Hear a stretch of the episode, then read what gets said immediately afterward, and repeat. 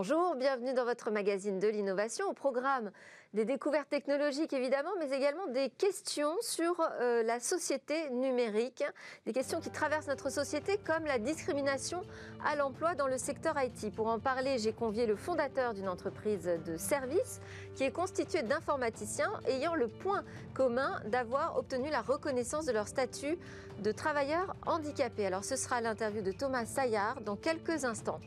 Ensuite, au cœur de cette émission, nous, nous aurons accès en avant-première aux conclusions d'un important rapport sur l'attractivité de l'Europe en matière d'innovation. Nous dévoilerons ce qu'il préconise pour faire émerger davantage de champions sur notre continent. Des recommandations à découvrir donc dans notre débat du jour autour du livre blanc à la recherche des licornes européennes qui a été publié par l'AFCHAM, enfin qui est publié par l'AFCHAM aujourd'hui même. Et puis nous retrouvons notre rendez-vous Game Business et ses promesses économiques autour de la réalité virtuelle, avant de conclure par une innovation qui pourrait faire d'une entreprise française une pionnière dans l'informatique du futur. Mais tout de suite, place à l'interview. Bonjour Thomas Saillard. Bonjour. Donc vous êtes président fondateur d'Innovenco, qui euh, est une société de services informatiques qui se distingue par son équipe et ses valeurs.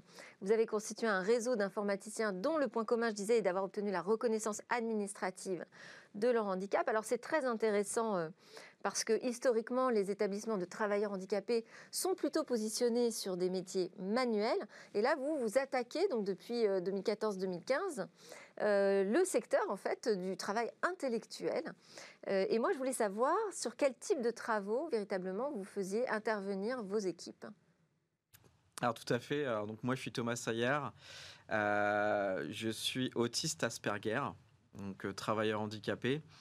Euh, j'ai un diplôme d'ingénieur en, informatique et en fait le, le monde du, handicap c'est un monde où vous avez aussi des, des, personnes qui sont diplômées bac plus 2, bac plus 5 et qui ont du mal à, à s'insérer sur le, marché de l'emploi parce que le, le handicap fait, fait encore peur. Euh, quel qu'il soit d'ailleurs. Quel qu'il soit. Qu'il soit physique, qu'il soit euh, neuro euh, divers. Vous avez des handicaps, des, allergies, de, des handicaps sensoriels, de, vous avez de l'épilepsie, vous avez, vous avez tout type de handicap. Et quand vous rentrez sur le marché de l'emploi, c'est difficile d'avoir un recruteur en face qui ne sait pas comment vous prendre. Voilà. Et donc nous, on travaille sur bah, avec des collaborateurs qui, sont, qui sont comme moi, diplômés Bac plus 2, Bac plus 3, Bac plus 5, euh, pour travailler comme des, grandes ESN, des, grands cabinets sur, euh, sur les métiers informatiques, euh, qu'ils soient du, développement, de la gestion de projet, du test, des, techniciens, des administrateurs, enfin vraiment toute la panel de, métiers. Consultant en informatique, expert, technicien Exactement. Si ce n'est que, évidemment, la population handicap est, est moindre par rapport à, la population française. Et on a, on a beaucoup moins de collaborateurs qu'une grosse ESN, mais on travaille sur les mêmes métiers avec les mêmes compétences. Et je vais même vous dire, nos compétences euh, sont au moins égales, euh, si ce n'est euh, quelquefois meilleures, pour plusieurs raisons. La première, beaucoup plus de motivation, parce que moins d'opportunités. Donc, quand on a une opportunité, on se bat pour, euh, pour y arriver. Et la deuxième chose, c'est euh, comme moi, mon autisme euh, d'Asperger me fait voir les choses différemment, et notamment sur des sujets de la, data, du big data ou de la cybersécurité. On a une façon de penser différente qui est des fois complémentaire à d'autres personnes de l'équipe et qui nous fait voir les problèmes et les sujets différemment. Ah, c'est intéressant. Et, euh, vous avez des retours d'expérience des entreprises qui, jouent le jeu, du coup, c'est quand même des partenaires finalement, ces entreprises, euh, sur la manière dont se passe euh, la vie avec les autres salariés de l'entreprise. Comment, comment ça oui, tout à fait. Alors, nos clients, c'est à la fois des, grands comptes du CAC 40 et aussi des, des startups, des PME, enfin, tout, toute personne qui, à un moment donné, souvent est touchée de près ou de loin euh, au handicap ou aux difficultés de la vie et se disent on veut, on veut se donner du sens à notre vie, on veut faire quelque chose d'utile euh, dans l'entreprise. Et euh, la première chose qu'on doit faire, c'est leur démystifier le, handicap et essayer de leur faire prendre conscience que c'est n'est pas la mer à boire et qu'accueillir un travailleur handicapé, ça va pas euh, fondamentalement changer leur vie et qu'ils peuvent faire plein de belles choses, qu'on peut faire plein de belles choses ensemble. Et est-ce qu'elles se rendent compte qu'effectivement c'est plus facile que ce qu'elles imaginaient? Oui. Et, est-ce qu'il faut quand même avoir une petite méthodologie? Une, une, grande méthodologie. surtout, alors donc on vient en prestation, donc souvent c'est le démarrage le, plus compliqué. Pendant les trois premiers mois, on a un suivi qui est, très important. On a une méthodologie en place, adaptée à chaque handicap et à chaque projet. on est agréé entreprise adaptée. on a vraiment une méthodologie par projet et par équipe. On ne va pas faire la même chose dans une équipe de 3, de 5 ou de 10 ou même multi-équipe. Voilà. et c'est euh, c'est d'abord en fait des, clients qui, veulent, qui veulent travailler avec nous, qui veulent sensibiliser leur, équipe et qui veulent donner du sens à, leur travail. Et ça, ils, nous intègrent bien pour ça. On n'a pas de problème. On a des handicaps, alors souvent dans 80% des cas qui ne sont pas visibles euh, et qui euh, euh, sont pas compliqués à intégrer dans une entreprise, mais essentiels. Essentiels. Est-ce qu'il y a suffisamment d'entreprises qui jouent le jeu? Parce que dans le secteur de l'IT, euh, on peut se dire finalement c'est plus simple d'accueillir euh, une personne euh, affichant ou n'affichant pas mais ayant un handicap puisqu'on a plein d'outils numériques qui peuvent nous aider à, les accueillir. pour autant, est-ce que vous constatez qu'il y a une discrimination qui reste importante dans le secteur de l'IT Alors, souvent on a dit le handicap, bon, c'était des personnes qui n'avaient pas de de bagages euh, techniques, euh, qui n'avaient pas le, bac, euh, ce, qui, ce, qui, était faux. Donc il y a une image aussi de le handicap, c'est ça va être des travaux manuels. et ça a longtemps été, nous, nous, les entreprises, des, du, nettoyage, des espaces verts ou autres, ce, qui, ce qui est très bien mais ce qui ne convient pas à une population des, des personnes handicapées qui sont, qui sont diplômées et qui ont suivi un cursus classique. Et donc oui, il y a une grande discrimination, alors qui, s'atténue. Euh, euh, moi, je, le vois depuis sept ans euh, au, fil des, années. notamment parce que chaque entreprise a maintenant une obligation d'avoir un référent handicap, voire une mission handicap selon les, tailles d'entreprise. on mais tous ne respectent pas cette obligation. Tous ne respectent pas l'obligation. mais quelque part, quand euh, bah, on se fait connaître, euh, ils se disent bah tiens euh, oui pourquoi pas on peut on peut essayer ça ça nous coûte rien et souvent on commence comme ça. Alors d'ailleurs pour parler argent c'est même intéressant parce que finalement vous pratiquez j'imagine des tarifs classiques sur le marché mais il y, a, il y, a, un intérêt fiscal en plus. Alors oui il y a un intérêt fiscal qui est donc il y, a, y, a, une amende à payer de, de 6% de travailleurs handicapés obligatoire entreprise publique ou privée. Euh, et euh, dans cette obligation, euh, nous, on vient finalement pour compenser le manque de salariés en situation de handicap de nos clients. Et il y a à peu près 30% de chaque facture qui est récupérée en fin d'année pour payer cette amende-là. Donc, globalement, il y a 30% en fait euh, du, tarif journalier euh, qui est récupéré euh, en fin d'année. Ça compte, c'est fait partie des arguments après, que vous pouvez avancer également, j'imagine. Ce qu'il faut après, c'est que la direction générale soit d'accord pour réimputer cette économie sur le budget de, l'équipe concernée et de ne pas le laisser dans la direction des ressources humaines.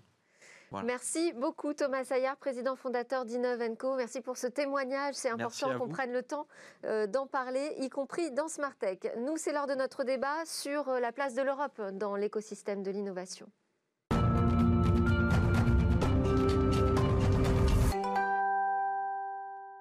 Comment renforcer la place de l'Europe dans l'écosystème de l'innovation? Comment débusquer nos prochaines licornes? Alors c'est tout le sujet du livre blanc que publie aujourd'hui la Chambre de commerce américaine en France et dont la chaîne Bismart est fière d'être partenaire média. Alors grâce à cette association, nous allons pouvoir découvrir en avant-première les éléments clés de ce rapport et puis en débattre avec Philippe Canon, associé chez Valtus, mais également membre du conseil d'administration de l'AmCham France, qui est le petit nom de l'American Chamber of Commerce Commerce in France, organisation indépendante fondée par 11 hommes d'affaires américains à Paris au 19e siècle pour promouvoir les échanges économiques entre la France et les États-Unis. Avec nous également Chloé Thuot, directrice des opérations chez RaiseLab, premier acteur de la French Tech entièrement dédié à la collaboration entre grandes entreprises et start-up sur les projets d'innovation. C'est un thème qu'on abordera euh, très précisément pendant ce débat. Nous aurons également en visio Guillaume Sauvage de Saint-Marc, directeur de l'innovation chez Cisco, groupe informatique américain, leader dans l'IT et les réseaux, mais que tout le monde connaît. Alors, Philippe Cannon, euh, cette étude dont vous allez nous dévoiler les, grands traits euh, de l'analyse, elle part d'un constat c'est que l'Europe est en retard par rapport à ses concurrents asiatiques euh, et américains dans la création de licornes. Les licornes, ce sont ces entreprises valorisées à plus d'un milliard de dollars. Alors, ma première question est un peu provocatrice peut-être, mais euh, est-ce que c'est grave euh, d'avoir moins de licornes? Est-ce que c'est à ça qu'on reconnaît une nation forte dans la tech? Écoutez, on est parti d'un constat assez clair, je pense que tout le monde partage. L'Europe est en retard sur les grandes plateformes technologiques. Je ne reviendrai pas sur les GAFA ou les grandes plateformes chinoises. Et vous avez parlé des licornes. Effectivement, on en compte à peu près 500 pour vous donner quelques chiffres. On en compte 500 euh, dans le monde à l'heure actuelle. Il y en a 75% qui sont chinoises ou américaines euh, sur, des grands sujets d'innovation. L'Europe continentale hors UK représente que 7%. Donc on a incontestablement du retard sur ce qui fait l'innovation dans le marché et les clients, si j'exprime ça comme ça. c'est un problème de force de frappe en fait. C'est un problème de passage à l'échelle. Euh, de par le marché, on y reviendra, de par la fragmentation du marché, adressable dans un premier temps pour euh, les entreprises innovantes européennes. On y reviendra avec, avec Chloé et Guillaume. Donc ça, c'était le premier constat, illustré par, par les licornes et la puissance européenne, je dirais, sur, visible sur les marchés et les clients.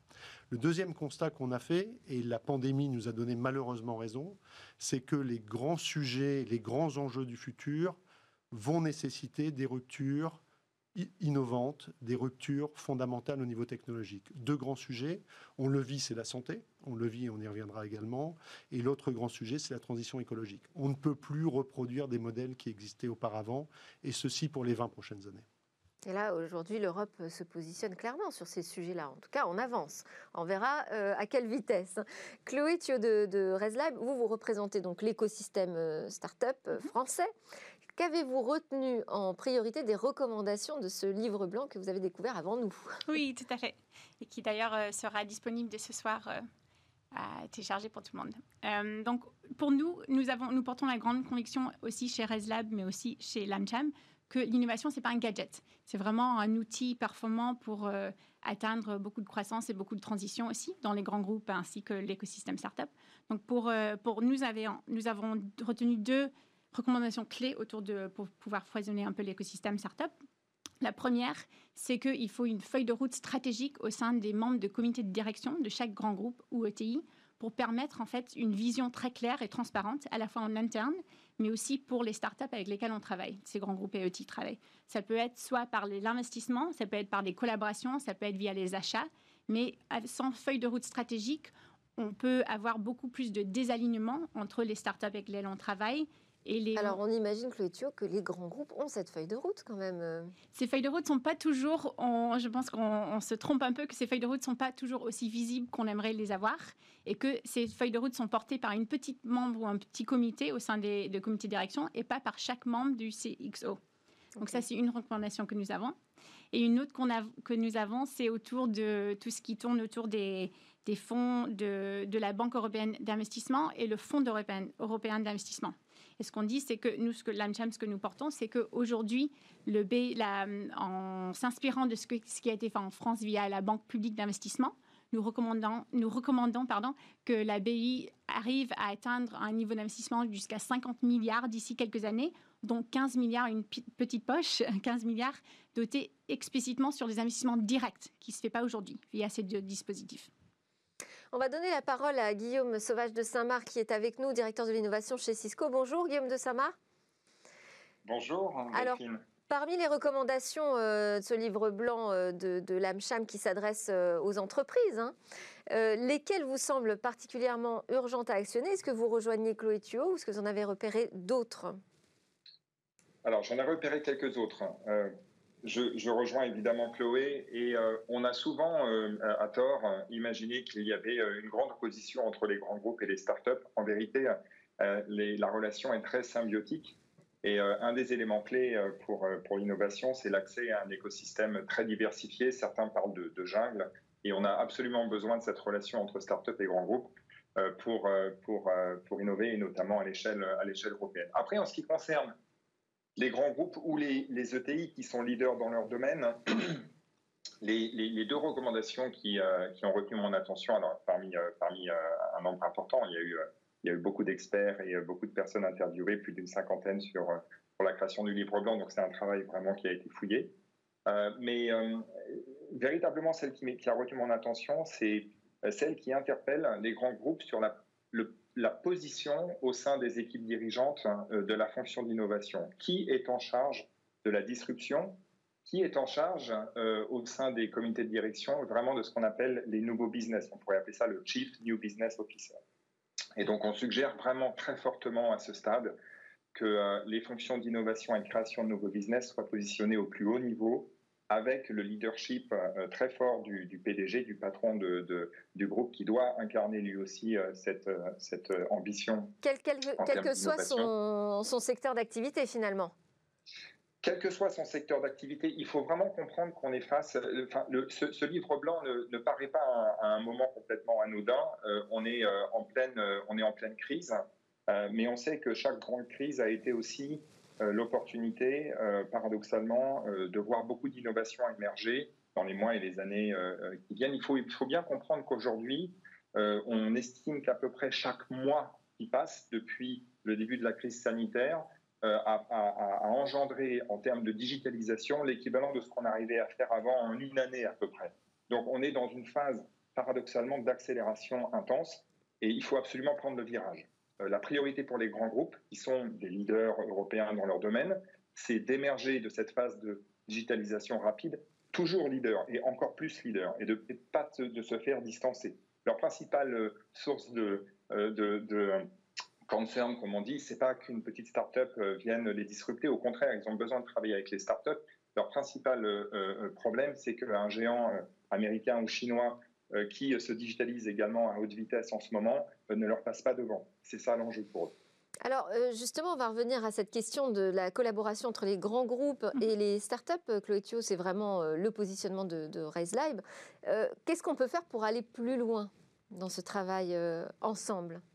Fait. Ben, une des convictions qu'on porte aussi, c'est qu'aujourd'hui, beaucoup de, l'innovation, ça, s'arrête un peu tout ce qu'on pense un premier projet pilote, donc un proof of concept. Mais aujourd'hui, on se dit si tout n'est pas aligné dès le démarrage pour penser au scale, à l'intégration au sein des grands groupes. Et c'est là, en fait, que je reviens sur la feuille stratégique à l'intérieur, euh, au sein des grands groupes, avec un CXO qui porte vraiment cette position-là pour son, son BUAL. Sinon, on fait plein de POC et puis ça ne va pas plus loin. Tout à fait. Et donc aujourd'hui, c'est vraiment se permettre d'avoir toute la partie alignement, que ce soit en compréhension à l'interne et en externe pour pouvoir en fait porter cet alignement et aller au-delà de ça, comprendre en fait à quel moment il faut intervenir avec des expertises pour euh, prendre les risques par-ci et par-là et en fait permettre vraiment euh, à la scale, à l'industrialisation et aller au-delà d'époques un peu infernales. Alors Philippe Cannon, dans une, autre émission de Smartech, euh, on a parlé de la question des fonds, du rôle des fonds en fait dans le soutien à cet écosystème euh, tech et start-up. Et euh, on est arrivé au constat à la fin qu'il y a un problème en fait au moment justement d'un passage à l'échelle important.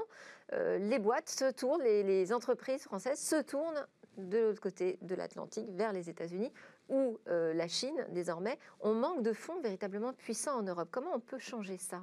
Vous avez raison sur le constat. Euh, vous faites certainement allusion à des exemples comme Snowflake, qui s'est coté aux États-Unis, par exemple, ou d'autres.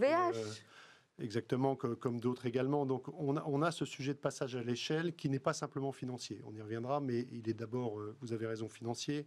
Je disais encore l'interview du PDG de Moderna.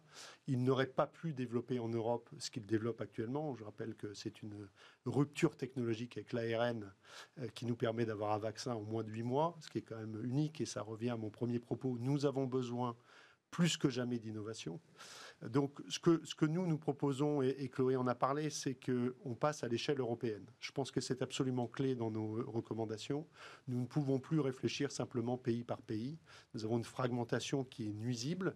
Alors, il y a eu des... Il y a des fonds européens déjà Il y a des fonds européens qui, ne sont, qui sont trop fragmentés ou trop en millefeuille. Donc, c'est pour ça que la BEI... Nous, on propose également une agence de l'innovation euh, sur les mêmes modèles, si vous voulez, que la DARPA aux États-Unis, euh, qui a lancé tout ce qui est au niveau recherche de défense, qui existe depuis, euh, depuis très longtemps. Et on pense qu'il faut un minimum de 15 milliards sur, par an sur ce type d'agence d'innovation qui, qui, permettrait de relier effectivement. Ce qui est très important pour nous, c'est une continuité. Euh, on, est éminemment siloté entre les fonds d'investissement, entre la recherche fondamentale, la recherche appliquée et la mise sur le marché, si je puis m'exprimer ainsi. Nous, ce qu'on souhaite, c'est qu'il y ait une lisibilité, une visibilité du financement à l'application sur les marchés. Et je pense que c'est très important.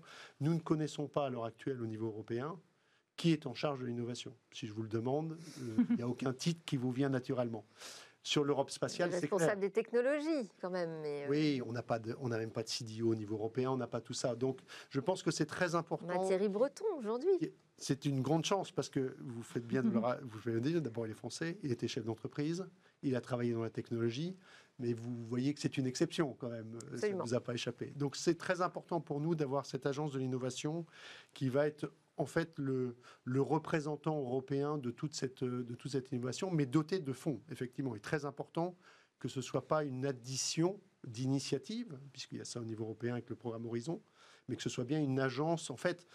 parce que moi, quand j'entends il faut créer une agence, je me dis alors une, agence de plus. Oui, mais une agence avec une agence ou une, avec des responsabilités, un budget et euh, une gouvernance, je dirais, multiple ce qui a fait le, la, richesse de notre, notre rapport, c'est que personne ne se connaissait dans les, les 28 personnalités qui en faisaient partie, plus les 22 interviewés. Personne ne se connaissait. Donc voilà, je pense que c'est très important. Il y avait des chercheurs, des financiers, des juristes, euh, des chefs d'entreprise, des, entrepreneurs. Exactement. Euh, vous publiez, l'APCHAM publie également un baromètre du moral des investisseurs américains en France. Euh, quel est leur moral euh, là en 2020, qui est une année en plus assez particulière? Alors, on n'a pas les résultats encore 2020, on a les résultats 2019. Bon, bah alors le moral devait être meilleur. Il n'a jamais été aussi haut. L'attractivité de la France, hein, on concerne, ce, ce, rapport ne concerne que la France, mais n'a jamais été aussi haut. Donc, nous n'avons pas de problèmes fondamentaux. Nous le pensons sincèrement en France et en Europe. C'est-à-dire, nous avons les infrastructures. Nous avons la main-d'œuvre qualifiée, nous avons d'éminents mathématiciens, physiciens, chimistes et autres. Euh, on n'a pas ce souci-là. On est attractif. On est attractif. Et ce qui est important, c'est que pour 91% des investisseurs américains, l'innovation est clé. Donc je dirais que c'est un cercle vertueux que nous appelons. C'est-à-dire que les investissements de RD, je ne sais pas si vous les connaissez, mais c'est de l'ordre de, de, 35 milliards de sociétés américaines d'investissement RD euh, en Europe. Et de la même manière, les entreprises européennes investissent lourdement aux États-Unis. Donc on est complètement imbriqué. L'innovation est clé. Et on a l'ensemble des, matières pour progresser. Ce qu'il nous faut, c'est le passage à l'échelle sur les marchés et clients. On va redonner la parole à Guillaume Sauvage de Saint-Marc. Vous, vous dirigez euh, une équipe qui est répartie dans différents centres de RD. Vous en avez euh, au Royaume-Uni, en France, en Israël, en Inde, aux États-Unis. Est-ce que vous constatez qu'il y a des lieux géographiques où c'est plus difficile que d'autres pour innover? Euh, oui, et euh, surtout des lieux où il est plus facile que d'autres pour innover. On peut citer l'écosystème, euh, israélien, qui est un écosystème fantastique. On a, d'ailleurs récemment annoncé le rachat d'une start-up qui s'appelle Portshift là-bas. C'est vrai que ce sont des écosystèmes fascinants. Je pense que Philippe l'a, bien décrit. Ce qu'il faut, ce qu'il faut comprendre, c'est qu'effectivement en Europe, on a tous les atouts, on a tous les talents.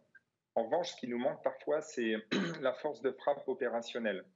Il ne faut pas être naïf euh, et avoir une vision un petit peu romantique de l'innovation où on se dit, bon, voilà, il y a quelqu'un qui va inventer un truc dans un coin. En vérité, c'est une, machine de guerre. Euh, il n'y a pas d'autre mot. Euh, une société comme Cisco, par exemple, rachète une, société, on rachète une société toutes les six semaines. Donc, c'est pour vous donner une idée de, la, machine qui, est mise en place et l'écosystème d'innovation américain extrêmement connecté est aussi extrêmement opérationnel. C'est ce qui manque parfois un petit peu chez nous. Euh, et c'est pour ça qu'il est très important de donner euh, aux fonctions d'innovation des moyens opérationnels lourds et alignés avec la stratégie. Aujourd'hui, la plupart des, grands groupes ou des, ou des, ou des, euh, des, acteurs leaders ETI dans leur domaine doivent vraiment comprendre qu'il est temps, si ce n'est pas déjà fait, c'est aussi d'ailleurs une des recommandations qu'on a poussées, d'aligner euh, leur stratégie avec ce qu'on appelle un mission statement. Donc vraiment être capable de formuler l'ambition de, la société qui prend en compte euh, ces transformations. Chez Cisco, on l'a fait récemment. On a longtemps eu une mission statement. c'est pour dire qu'on l'applique également, les, grandes sociétés américaines l'appliquent à, elles-mêmes constamment. On a longtemps eu une mission statement autour des technologies de l'Internet qu'on a largement contribué à construire. Aujourd'hui, notre mission statement, c'est Power an Inclusive Future for All. Donc vraiment amener un futur inclusif à tous. On s'est rendu compte pendant la crise de l'importance de la digitalisation des technologies du numérique et de l'importance de l'inclusion, que ce soit dans l'éducation, dans le travail, dans la santé. Aujourd'hui, on en a fait en, quelques semaines notre euh, nouvelle euh, mission d'entreprise. Donc voilà, c'est pour donner un exemple concret, mais il faut absolument avoir une stratégie alignée avec euh, des enjeux d'innovation opérationnelle. Euh, Chloé vous, vous, travaillez aussi avec des grands groupes internationaux qui souhaitent euh, s'installer ou prendre une petite place hein, dans, la capitale, à Paris. quelles sont leurs attentes? Qu'est-ce que vous entendez qu'aujourd'hui, des attentes auxquelles on ne répond pas? Aujourd'hui, la France a la grande opportunité d'avoir beaucoup de grands groupes et de EDI qui sont ouverts et qui veulent avoir cette position-là de créer des valeurs économiques avec des scale-up et des startups non seulement françaises, mais aussi à l'échelle européenne et au-delà de ça. Et donc, en fait, ces grands groupes, ces, scale-ups qui cherchent quand ils viennent en France, c'est en fait ces opportunités-là de rentrer et de trouver des marchés avec lesquels travailler avec les grands groupes. Et est-ce qu'elles trouvent alors ce qu'elles cherchent? Elles trouvent souvent il y a des portes d'entrée, mais elles ont besoin d'au-delà de ça. Et c'est là que RaiseLab en fait apporte la, l'accompagnement. Elles ont, elles ont, elles ont les portes d'entrée, mais elles ont besoin d'au-delà de ça. Elles ont vraiment besoin de la partie collaboration. Et en fait, le cadrage de tous ces écosystèmes-là. Et en fait, c'est ça que RaiseLab apporte. Nous, on apporte vraiment du conseil en matière de, d'accompagnement, pardon, opérationnellement parlant, sur l'accompagnement de ces grands groupes. On a parlé de la, responsabilité des grands groupes qui doivent avoir une feuille de route claire, transparente, euh, mais euh, quid des startups de leur côté? Est-ce qu'elles sont à la hauteur et au niveau des attentes de ces grands groupes? Moi, je pense que oui. Et je pense qu'au sein de l'AMCHAM aussi, nous portons cette conviction-là. Mais je, en tant qu'américaine, je sais que, par exemple, tout ce qui est... Tout ce qui est en matière d'innovation et de, et de besoin et d'envie d'aller au-delà de ça, de matière de collaboration économiquement parlant avec les grands groupes, est quelque chose qui est porté déjà, cette vision de l'innovation, etc., au sein des États-Unis depuis très longtemps. C'est quelque chose qui arrive plus récemment en France, mais qui est aussi porté. Et donc, je pense qu'il y, y, y a, cette volonté des deux parties de trouver un entente et de vouloir aller au-delà de ça, de juste de la communication ou un premier projet, mais vraiment trouver économiquement parlant, une opportunité vraiment gagnant-gagnant en termes de business et de marché, mais il faut les soutenir un peu tout l'écosystème pour trouver ces moyens-là d'y arriver. Philippe Cannon, vous, je disais, vous êtes aussi dans une entreprise française hein, qui est euh, leader en Europe euh, sur euh, le management de transition. Vous avez aussi travaillé pour Capgemini. finalement, vous êtes la preuve qu'on peut réussir quand même en France. C'est-à-dire que, euh, d'où ma question sur est-ce qu'on a les capacités? Est-ce que les startups sont au niveau? Est-ce qu'elles répondent véritablement aux attentes? Moi, je pense que c'est. Euh, si on peut y arriver, c'est qu'il y, a quelque part, ça coince encore. Euh. Ça, coince et je, je voudrais insister sur quelque chose de très, très différent par rapport aux États-Unis. C'est-à-dire qu'on oublie le, la force du, des pouvoirs publics aux États-Unis et des grands donneurs d'ordre. D'accord? Donc, euh, quelques exemples là-dessus. On, oublie de dire que SpaceX, par exemple, qui. Euh, D'Elon Musk. Euh, Musk, qui vaut quand même 46 milliards dans, les licornes, là où la meilleure licorne vaut 10 milliards en Europe. c'est la NASA qui a fait décoller SpaceX, c'est cas de le dire. voilà, c'est pas, c'est pas simplement un marché privé. On a un déficit, pour répondre à votre question, de marché client pour nos meilleures startups. Et je pense, et c'est pour ça que dans nos recommandations, on a, cette, on a le, poids de des institutions européennes en tant que donneur d'ordre marché, pas simplement financement. On parle beaucoup du financement, à juste titre. On a encore des tickets moyens qui sont trop faibles. La BPI, la BEI, on a des, propositions par rapport à ça. Mais j'insiste sur un point, on a besoin de marché de clients. Et nos startups ont besoin de marché de clients, pas simplement de financement. Et un des premiers gros clients, c'est l'État c'est l'État, puisque vous savez que la, puissance publique, pas simplement en France, même en Europe, Euh, c'est des tickets moyens importants, comme le font les États-Unis. Euh, les États-Unis l'ont fait dans l'espace, le, font dans la défense. Euh, la défense, c'est grand marché. Le font dans la technologie. J'ai quitté Microsoft il y, a, quelques années. Un marché de plus de 10 milliards qui a été gagné avec, avec le gouvernement fédéral. Donc, les donneurs d'ordre public ne sont souvent un peu sous-estimés en France et en Europe, voilà, puisqu'on oppose souvent les deux. Et donc, pour conclure sur ce sujet... Peut-être à cause de monopole de l'État, justement non, c'est pas dans la culture de, des États au sens large euh, et en France de faire confiance aux entreprises innovantes. Donc là aussi, on a eu des propositions. Euh, on aspire à ce qu'il y ait un pourcentage, comme pour d'autres euh, pour d'autres d'autres entreprises. Il faut qu'absolument que les entreprises innovantes trouvent des marchés et des clients plus rapidement une sorte de quota finalement d'investissement ou d'achat et ça, à l'échelle européenne, parce que je pense que c'est à l'échelle européenne que ça a joué. C'est notre conviction profonde dans, tout le, groupe de travail. Le passage à l'échelle est absolument clé. Donc les startups ont besoin de passage à l'échelle par rapport à la fragmentation de notre, notre continent. Euh, je vais redonner la parole encore à Guillaume Sauvage de, Saint-Marc, qui est toujours connecté. Alors, Cisco travaille euh, aussi avec des incubateurs, des accélérateurs euh, de l'écosystème français. Est-ce que ces deux mondes, de la grande entreprise américaine et du petit écosystème français, se comprennent et se parlent bien? Oui, je pense que je qu'il y a eu beaucoup beaucoup de, de progrès Vraiment, euh, la plupart des acteurs français euh, qui pèsent dans leur secteur aujourd'hui euh, ont bien compris les enjeux, disposent de, programmes d'engagement avec les startups qui sont tout à fait sérieux. Et, donc, il y a eu beaucoup de progrès en la matière. Alors, il y a plusieurs types de collaboration. On peut, faire, je vais simplifier un petit peu, mais on peut faire trois choses.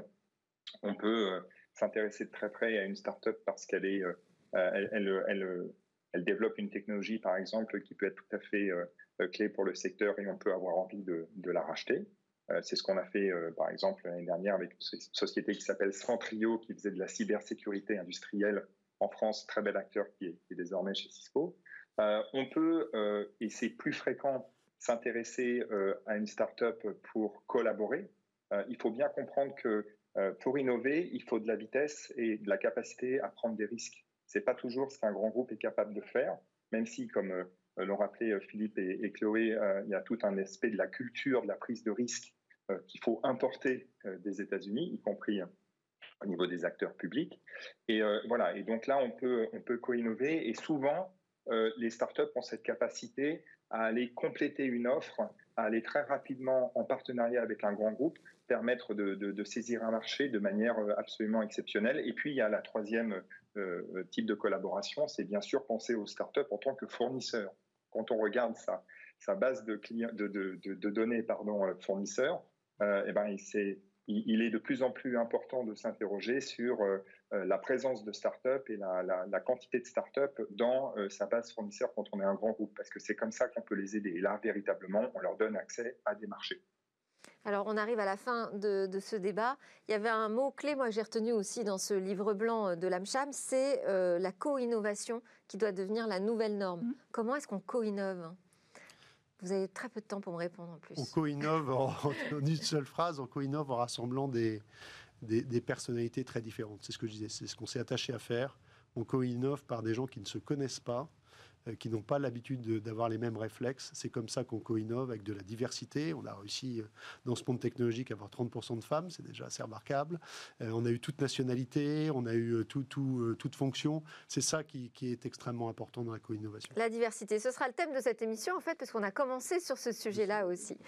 Merci beaucoup Guillaume Sauvage de Saint-Marc, directeur de l'innovation chez Cisco, Chloé Thuot, directrice des opérations chez RaiseLab et Philippe Canon, associé chez Valtus et membre du conseil d'administration de l'AMCHAM. Nous, juste après la pause, on parle de réalité virtuelle et de son business dans le monde du jeu vidéo.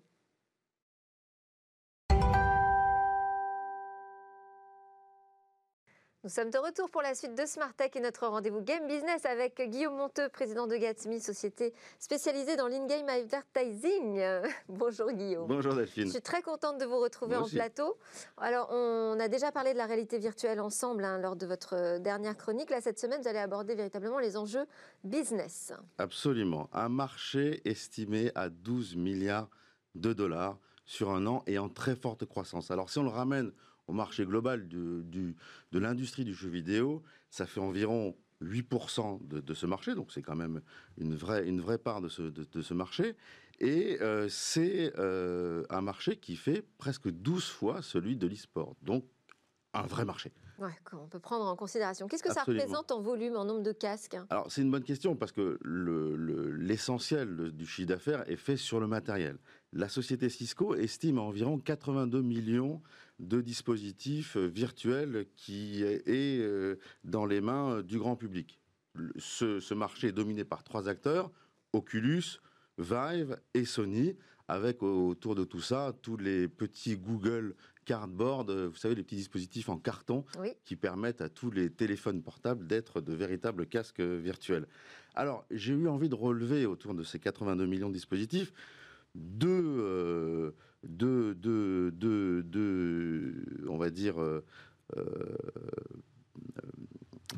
pardonnez-moi, de survey, comment dire, deux études, deux études. voilà, deux études. Ah oui, c'est l'anglais, euh, Faites par les, sociétés ARM et, Newzoo. La première, ils ont demandé à un panel de, de personnes où utilisez-vous la réalité virtuelle et seulement 56% d'entre eux ont répondu à la maison. Donc ça veut dire que 44% utilisent la réalité virtuelle ailleurs. Pas un très bon signe d'adoption. Et la deuxième étude, on leur a posé la même question. Est-ce que vous recommanderiez la, réalité virtuelle? Et moins euh, d'une personne sur deux, c'est-à-dire 40% d'entre eux seulement, sont promoteurs. Ça veut dire quoi? Ça veut dire qu'aujourd'hui, en fait, le grand public est amusé par la VR, mais ne l'a pas encore adopté. En fait, la VR n'a pas encore conquis le marché. Et alors, du côté des grands éditeurs de jeux, est-ce qu'ils sont tous présents sur la VR Eh oui, parce qu'il faut quand même euh, amuser euh, ces 82 millions de personnes qui ont des casques euh, virtuels, et quel que soit le casque. Alors, on va retrouver l'éditeur Electronic Arts avec Star Wars Squadron, comme on le voit à l'écran, qui n'a pas rêvé d'être Luke Skywalker dans son X-Wing en train d'attaquer les vaisseaux de l'Empire. On va retrouver l'éditeur Valve avec Half-Life Alix. Euh, on va retrouver l'éditeur Bethesda avec euh, Fallout 4 euh, en réalité virtuelle, l'éditeur Capcom qui a sorti le jeu Resident Evil vert, un jeu d'horreur. Là, vous êtes plongé dans, des, dans des mondes. Moi, ça me fait trop peur. Ah, même ça fait vraiment très très peur. Là, c'est plus le chat qui vous fait peur dans les films, c'est des, des, bêtes monstrueuses qui vous sautent dessus. Et vous qui êtes en mode parano pendant, pendant, pendant tout le temps. Et il y a des jeux aussi plus sympathiques dans lesquels vous dansez, vous faites des chorégraphies, notamment un jeu qui s'appelle Beat Saber, fait par Hyperbolic Magnetism, qui fait un carton et vous dansez et vous tapez sur des, sur des espèces de cubes. Il y en a pour tous les goûts en VR. Du jeu de tir, de l'horreur, de la simulation. Il y a même des jeux où vous faites rien, où vous baladez dans des paysages absolument somptueux, vous écoutez de la musique apaisante. Dans les moments de confinement, se balader dans des paysages somptueux et un peu désertiques, c'est plutôt sympathique. Ça fait du bien. Ça fait du bien. Est-ce est qu'on est qu'on pourra aussi jouer en VR sur les consoles de nouvelle génération? Alors, Nintendo, bon, ils n'ont pas sorti de console de nouvelle, de, de console de nouvelle génération, mais sur la Switch, avait sorti il y a quelques temps euh, un espèce de Google Cardboard, un dispositif en carton aussi pour faire un peu de VR euh, dans le cadre du jeu Nintendo Labo. Bon, franchement, c'était pas très impressionnant et dans le fond pas très intéressant. S'agissant des deux autres constructeurs, euh, tout a été dit sur les nouvelles consoles de nouvelle génération, mais rien sur la VR. Pire que ça, Phil Spencer, le patron de Xbox, a dit Microsoft ne voit pas de marché pour la marque Xbox dans la VR. C'est dommage, d'autant que Microsoft a tous les outils logiciels pour faire de très bons jeux, notamment avec DirectX 12. Côté Sony et, les 10 teraflops de la PS5, on aurait pu s'attendre à de très très beaux jeux aussi sur la VR. Mais là aussi, Sony n'annonce pas euh, de euh, dispositifs de VR de nouvelle génération, n'annonce pas de mise à jour de son PS euh, VR. Et même pire que ça, alors on pourra jouer euh, euh, on pourra faire de la VR avec le PS euh, VR de, première génération sur sa PS5, mais ce dispositif n'est pas, n'est pas compatible avec les, manettes, avec les manettes PS5 et n'est pas compatible avec la caméra PS5. Donc on va devoir ramener tous ces accessoires de la PS4 pour pouvoir jouer en VR sur la PS5. Et comme les, les, manettes, notamment de la PS4, ne permettent pas de jouer aux jeux PS5, on ne va pas avoir de jeux exclusivement sur la PS5 en VR. C'est quand même dommage. Alors, est-ce que c'est un désintérêt de Sony pour la VR ou euh, je ne sais trop quoi En fait, Sony, depuis 2016, a vendu 5 millions de casques en VR. Bon, à comparer avec les 110 millions de PS4 qu'ils ont vendus sur la période, ça fait quand même relativement peu.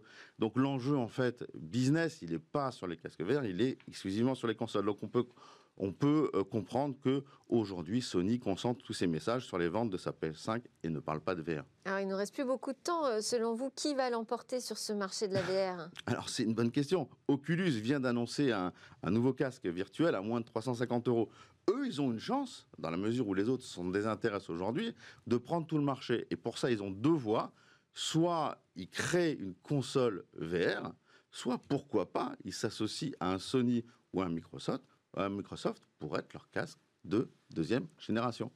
Et le cloud gaming, on en dit un petit mot, peut-être ce sera l'objet d'un approfondissement. Oui, dans le VR, c'est une bonne idée, mais aujourd'hui, pour faire court, les offres télécom, euh, pour faire de la VR euh, en cloud gaming, il faut avoir une offre télécom qui permettent de faire du 100 mégabits euh, garanti et d'avoir une latence inférieure à 10 millisecondes.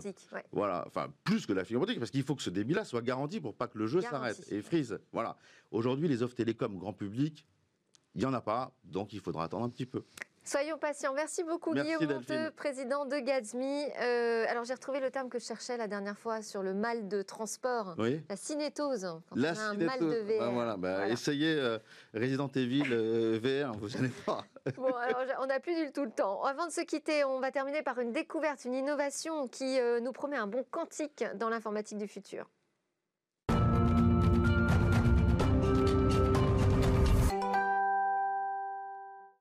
À quoi ressemblera demain Chaque jour, Cécilia Séverine nous partage l'une de ses trouvailles. Aujourd'hui, depuis son lieu de confinement, elle a choisi de nous parler d'un progrès considérable apporté par une start-up française dans la course à l'ordinateur quantique. On regarde. Bonjour Delphine, alors aujourd'hui on va parler Deep Tech et ordinateur quantique. En fait, une entreprise française qui plus est est en train de challenger les géants Google et IBM grâce à ses innovations en la matière. Cette entreprise, c'est une start-up fondée cette année qui s'appelle Alice et Bob et elle a pour ambition de créer un ordinateur quantique capable de détecter instantanément les erreurs et de les corriger. Euh, elle vient d'ailleurs de réussir une levée de fonds de 3 millions d'euros, mais pour bien comprendre les enjeux de cette innovation, d'abord on va reprendre les bases de la technologie quantique. Alors un ordinateur quantique, c'est l'équivalent d'un ordinateur classique, mais qui utilise pour ses calculs les lois de la physique quantique. Dans cet ordinateur classique, euh, on trouve un circuit électrique et des interrupteurs euh, qui encodent une information, c'est ce qu'on appelle les bits.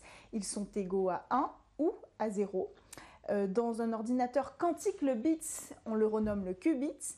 Et alors là, il peut être à la fois égal à 1 et aussi à 0. Ça, c'est possible parce qu'on utilise des atomes. Et en physique quantique, un atome peut être simultanément à deux endroits à la fois. Euh, résultat, l'ordinateur quantique mettra seulement 3 minutes à faire un calcul qui aurait pris 10 000 ans à un supercalculateur. Mais il y a un hic, augmenter la capacité de calcul pose un vrai problème de fiabilité.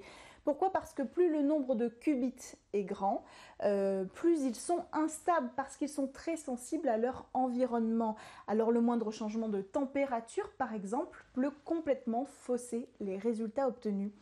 Pour répondre à ce problème, Alice et Bob a mis au point des bits quantiques supraconducteurs absolument uniques. Euh, un qubit en fait auquel s'applique la théorie du chat de Schrödinger.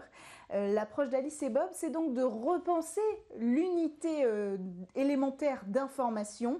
Elle y intègre un système de stabilisation qui permet une correction d'erreurs autonomes directement à la source. Ce qu'il faut savoir, c'est que c'est une approche qui bouleverse réellement la façon dont on conçoit aujourd'hui ces ordinateurs.